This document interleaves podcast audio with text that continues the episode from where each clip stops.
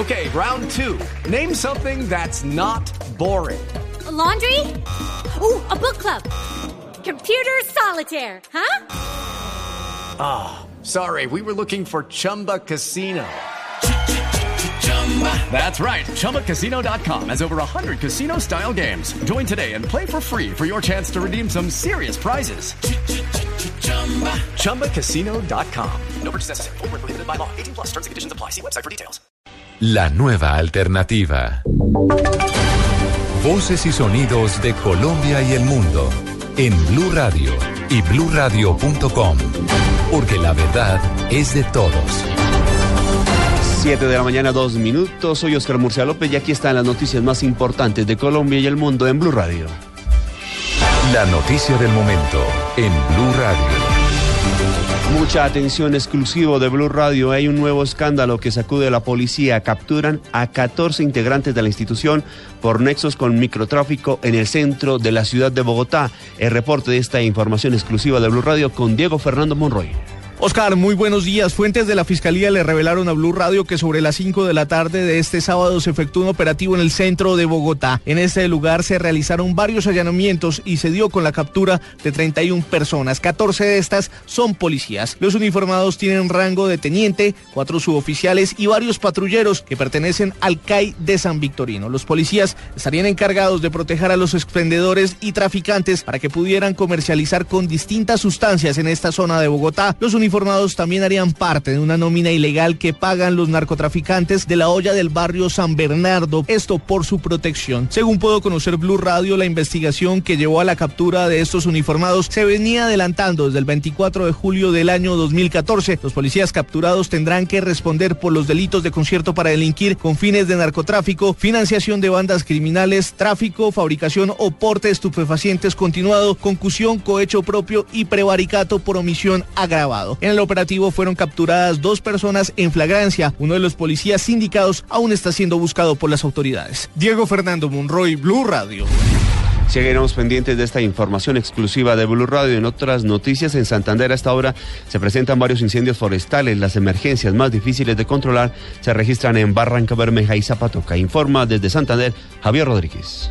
No paran las emergencias por los incendios forestales en Santander esta madrugada. Fue controlada las llamas que se presentaron muy cerca a varios pozos petroleros en el campo 38 ubicado en el corrimiento del centro de Barranca Bermeja. Se perdieron unas 5 hectáreas de diversas especies vegetales y a esta hora los integrantes de bomberos del municipio de Zapatoca apagan los últimos focos del incendio que se presenta en el camino real de Leo Bonlengerque. Milton José Mora, comandante de bomberos de esa localidad, explicó. Estamos en eso porque esta mañana se reinició a las dos a las dos y media de la mañana y desde esa hora estamos los bomberos ahí trabajando, pero ya gracias a Dios ya un 98% apagado, ya lo único que estamos haciendo es terminando de apagar unos foquitos que están prendidos, pero ya en estos momentos ya gracias a mi Dios se controló totalmente. Por los incendios forestales, el departamento de Santander se mantiene en alerta roja. Desde Bucaramanga, Javier Rodríguez, Blue Radio.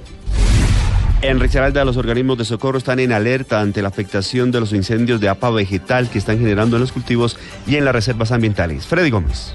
Ya son 130 los incendios de capa vegetal que se han presentado en el último mes en el departamento de Risaralda. El último de ellos afectó 8 hectáreas de caña de azúcar en el municipio de La Virginia, donde fue necesaria la presencia de bomberos de cuatro municipios. El capitán John Reyes, comandante regional de los cuerpos de bomberos, asegura que hay preocupación sobre el tema, especialmente hacia los campesinos. Hemos tenido afectación de cultivos de café, de cítricos, de caña, eh, y eso pues no, es una, un tema que alarma a los campesinos para que estén muy pendientes, sobre todo evitar al máximo las quemas controladas. Es más, están totalmente prohibidas por el Ministerio de Medio Ambiente quemas controladas de cualquier índole, igual que el quema de basuras y de llantas. Quien lo haga está incurriendo en una falta la cual se le aplicará el componente ambiental. Hasta el momento las autoridades continúan en alerta amarilla ante el aumento de temperaturas en municipios de la Virginia, que ha llegado a superar los 33 grados centígrados. Desde Risaralda, Freddy Gómez, Blue Radio. Ante el fenómeno del niño y la escasez de agua, autoridades intensifican los controles a lavaderos en carros de Cúcuta. Se sancionarán a los que no tengan permiso para extraer el agua del pozo. Desde la capital del norte de Santander, Juliet Cano. Solo 13 lavaderos de carro cuentan con permiso para funcionar en Cúcuta. La administración local adelanta controles para determinar qué establecimientos están funcionando sin autorización para extraer agua de pozo y sancionar a los propietarios que realizan este ejercicio utilizando agua potable. Mauricio Franco, secretario de Gestión de Riesgo de Cúcuta. El gobierno tiene cómo cerrar estos lavaderos en el momento que identifique que están utilizando agua potable o que no tienen los permisos correspondientes para eh, el agua de pozo. Toda persona que haga un pozo debe tener un permiso de Corponor. Es de resaltar que esa medida se tomó ante el bajo caudal del río Pamplonita que surte de agua a Cúcuta, informó Juliet Cano, Blue Radio. Y atención que en el Valle del Cauca particulares destruyeron la laguna de Sonso, la laguna más importante de este departamento para hacer riego de cultivos de caña y la gobernación anunció que por los daños se destruyeron vestigios y elementos de la cultura precolombina. Informa François Martínez. Como un daño incalculable calificó la gobernadora del Valle, Dilian Francisca Toro, el impacto que sufrió la laguna de Sonso, que prácticamente fue secada por algunos privados quienes construyeron un dique para hacer riego a cultivos de caña. La autoridad arqueológica departamental encontró algunos elementos de hace 2000 años totalmente destruidos por la intervención de las máquinas. Eh, primero no vamos a tener en octubre, en septiembre y octubre el avistamiento de aves, la disminución de turismo, la problemática con los pescadores. O sea, yo creo que eso nos debe dar tristeza, además el daño arqueológico que se, que se realizó precisamente porque habían, habían vestigios de, de la incursión del hombre hace dos mil años aquí en esta, en esta laguna. Ahora tenemos es que dar soluciones. El próximo miércoles, expertos definirán el plan y el costo de la recuperación de la laguna de Sonso. Desde Cali, François Martínez, Blue Radio. En alerta sanitaria se declaró el municipio de Acacias en el Meta por falta de agua por el fenómeno del niño. Información con Carlos Andrés Pérez. En las últimas horas se declaró una alerta sanitaria el municipio de Acacías por los bajos niveles de agua a raíz del fenómeno del niño, la captación ilegal del líquido y la falta de conciencia de la comunidad. Así lo aseguró Alejandro Aponte, subgerente de la empresa de servicios públicos de este municipio. Se tomó la determinación de declarar una emergencia sanitaria en el municipio. Esto debido la falta de suministro de agua potable para gran parte de la población, alrededor del 40-50% de, la población de, Acacías, ¿no? Aponte aseguró que en las próximas horas se realizará un plan de acción para solicitar a la entidad ambiental permiso para captar agua de otro afluente para garantizar el suministro de agua en todos los sectores. En Villavicencio, Carlos Andrés Pérez, Blue Radio. Siete de la mañana en nueve minutos, el exguerrillero de las FARC, Wilson Antonio López, quien fuera el primer indultado por el gobierno como prueba unilateral de paz incluida en los acuerdos de La Habana, recibió amenazas de muerte, al parecer, por la oficina de Envigado y debió salir desplazado de este municipio antioqueño. Informa Rodrigo Pérez. Así lo manifestó el abogado penalista y miembro de la Corporación Nelson Mandela para la Paz y la Libertad, Orlando Julio Lacomte, quien pidió a los gobiernos locales y nacionales brindar todas las garantías para la seguridad de los indultados. Esto es grave porque esto puede afectar la, mesa en el sentido que si no se le dan garantía a la gente que sale, ni siquiera a los prisioneros que salen de las cárceles, eh, sería bastante lamentable y sobre todo una noticia muy grave que, que sea, que sea como el inicio de una situación de contra el proceso de paz. La Comte manifestó además que lo ideal para la protección de los indultados en el país serían las casas de paso donde los excombatientes puedan compartir con sus familias y les sea garantizada las medidas necesarias de seguridad. La denominada estructura criminal La Oficina de Envigado generó un cruce de opiniones entre el alcalde de Medellín, Federico Gutiérrez, y su secretario de Seguridad, Gustavo Villegas, por el accionar delincuencial de este grupo que, según la DEA, lo vincula incluso con organizaciones islámicas. En Medellín, Rodrigo Pérez, Blue Radio. La empresa de acueducto de Bogotá aclaró cuáles fueron las circunstancias en las que murió un operario durante una excavación en el sur de Bogotá. La información con Marcela Vargas. La empresa de acueducto y alcantarillado de Bogotá informó que el contratista Mauricio Aroca, empleado de la firma Consorcio Acción Inco 778, murió por un derrumbe que se presentó mientras se desarrollaban obras de rehabilitación de tubería de alcantarillado en el barrio Musú al sur de Bogotá. En el mismo accidente resultó herido Reinel Ortiz, quien fue rescatado por el Cuerpo de Bomberos de Bogotá y trasladado hacia un centro hospitalario. Voceros del acueducto revelaron que ya se solicitó un informe pormenorizado sobre este accidente, tanto a la firma contratista Consorcio Acción Inco 778 como a la firma interventora Consorcio Redes Zona 4. Marcela Vargas, Blue Radio. Y un fuerte sismo se sintió anoche en Manizales y Villamaría en el departamento de Caldas como consecuencia de la actividad que mantiene el volcán Nevado del Ruiz. José Fernando Barrio. El Servicio Geológico Colombiano, sede Manizales, entregó un boletín de última hora frente a la actividad sísmica que se mantiene en el volcán Nevado del Ruiz, reportando un nuevo temblor que se sintió hacia las 20 horas con 39 minutos y registrado en el sector de Brisas con una magnitud de 3,6. Alfredo López, director de la Unidad de Gestión del Riesgo de Manizales, dijo esto frente al fenómeno. se sintió en algunas partes del municipio de Manizales, y algunas partes del departamento del Tolima. Eh, al momento no se registran ningún tipo de afectaciones en estas localidades. La autoridad del Servicio Geológico Colombiano indicó que el nivel de actividad continúa en tres o amarillo. En Caldas, José Fernando Berrío Becerra, Blue Radio.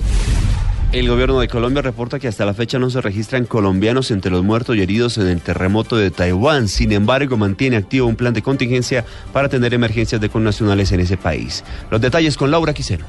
El Ministerio de Relaciones Exteriores de Colombia informó que luego de un monitoreo en Taiwán no se registran ciudadanos colombianos entre los muertos o heridos en el terremoto en ese país. Sin embargo, anunció la activación de un plan de contingencia para verificar y localizar con nacionales en ese país.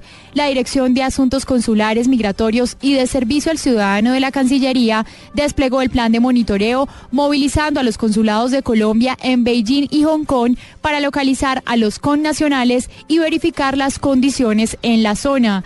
A esta hora, equipos internacionales cooperan con los servicios de rescate de ese país, donde se han logrado rescatar a más de 290 personas. Hasta la fecha, el terremoto reporta 26 muertos y más de 516 heridos de acuerdo al Servicio Nacional de Emergencias. La Cancillería de Colombia estableció llamada en línea gratuita a través de la página www.cancillería.gov.co para las personas que necesiten saber sobre el paradero de sus familiares. Laura Quiseno, Blue Radio. Aunque en los tres desfiles que dieron inicio al Carnaval de Barranquilla todo transcurrió en alegría y con un buen comportamiento de la gente, en la capital del Atlántico y en Soledad se registraron los homicidios de tres personas. Informa Diana Ospino. Ayer iniciaron de lleno los carnavales y muchos continuaron la celebración después de los desfiles en sus barrios y sitios de rumba. De acuerdo con el reporte de la policía, dos personas fueron asesinadas cuando departían en establecimientos. Una de las víctimas es una mujer de 50 años, quien luego de ganarse algo de dinero vendiendo sopas en un desfile, se quedó junto a su familia tomándose unos tragos. Testigos aseguran que en medio de la celebración, un hombre a pie se le acercó y le disparó a la cabeza. El caso ocurrió en el barrio La Chinita de Barranquilla. Y otra de las víctimas es un joven identificado como Giancarlos Toro Espinosa, de 19 años, a quien el parrillero de una moto le disparó en dos oportunidades. Autoridades indicaron que minutos antes había sostenido una riña en el lugar. Y la tercera víctima es un hombre minusválido que fue ultimado a bala en su casa. En Barranquilla, Diana Ospino, Blue Radio. En noticias internacionales, Seúl asegura que Corea del Norte prepara una quinta prueba nuclear. La información con David Gallego. El Servicio de Inteligencia de Corea del Sur anunció hoy que Corea del Norte prepara una quinta prueba nuclear un mes después de que el país comunista detonara por cuarta vez un dispositivo atómico en su territorio. El anuncio de inteligencia de Seúl llegó horas después de que Pyongyang lanzara un satélite al espacio, una acción que ha motivado la rotunda condena de la comunidad internacional al considerarse un ensayo de misiles encubierto. De esta manera, Corea del Norte aseguró que ha realizado con éxito el lanzamiento de su satélite en los medios de comunicación. El Servicio de Inteligencia de Corea del Sur aseguró además en la sesión informativa en el Parlamento que el satélite pesa unos 200 kilos, algo más que el primer dispositivo puesto en órbita por Corea del Norte en el año 2012, lo que significaría que el artefacto no es operativo al tener un peso muy reducido, pero de igual manera se afirma que la estrategia espacial del régimen de Kim Jong-un ha sido todo un ensayo de misiles que viola todas las reglas internacionales. David Gallego Trujillo, Blue Radio. Y en los deportes a esta hora con la anotación del defensa colombiano Jason Murillo, Inter cae 2 por 1 frente al Chievo Verona en el partido correspondiente a la Liga Italiana y ya se han cumplido cinco partidos de la segunda fecha de la Liga Águila en nuestro país. Los resultados y lo que falta de la jornada con Marina Granciera.